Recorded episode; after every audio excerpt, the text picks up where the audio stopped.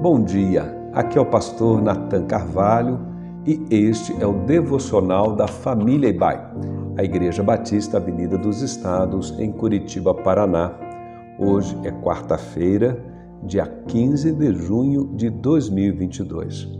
Esta semana as nossas meditações falam da sabedoria e o nosso texto para a reflexão de hoje está no livro de Provérbios, no capítulo 1 o verso de número 7 que diz: O temor do Senhor é o princípio do conhecimento.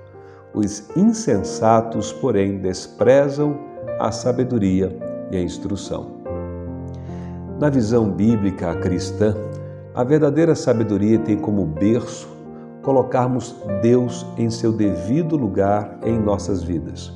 Por isso, Aqui em Provérbios, Salomão declara que não há sabedoria de fato fora do temor a Deus.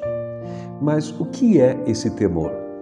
Existe um tipo de temor que é apenas medo, medo de castigo. Mas existe também um sentimento de reverência, encanto e admiração por alguém. E este encanto, admiração e reverência resulta então nesse temor de fazer qualquer coisa que possa entristecer e desonrar a tal pessoa. E é então neste segundo sentido que acabei de mencionar que nós devemos entender o verdadeiro temor do Senhor do qual Salomão fala. Porque quanto mais admiramos e louvamos ao Senhor com veneração, mais esse temor aumenta. Existem, portanto, duas maneiras de pensar sobre a vida e de vivê-la com sabedoria. Você pode deixar que o Senhor seja seu temor, o centro de sua vida, ou então deixar que outra coisa ocupe esse lugar. Ou a palavra de Deus será o árbitro inquestionável da verdade, ou alguma outra coisa terá essa função em nossa vida. Pode ser uma opinião pública, os próprios sentimentos que temos, ou até uma outra crença qualquer.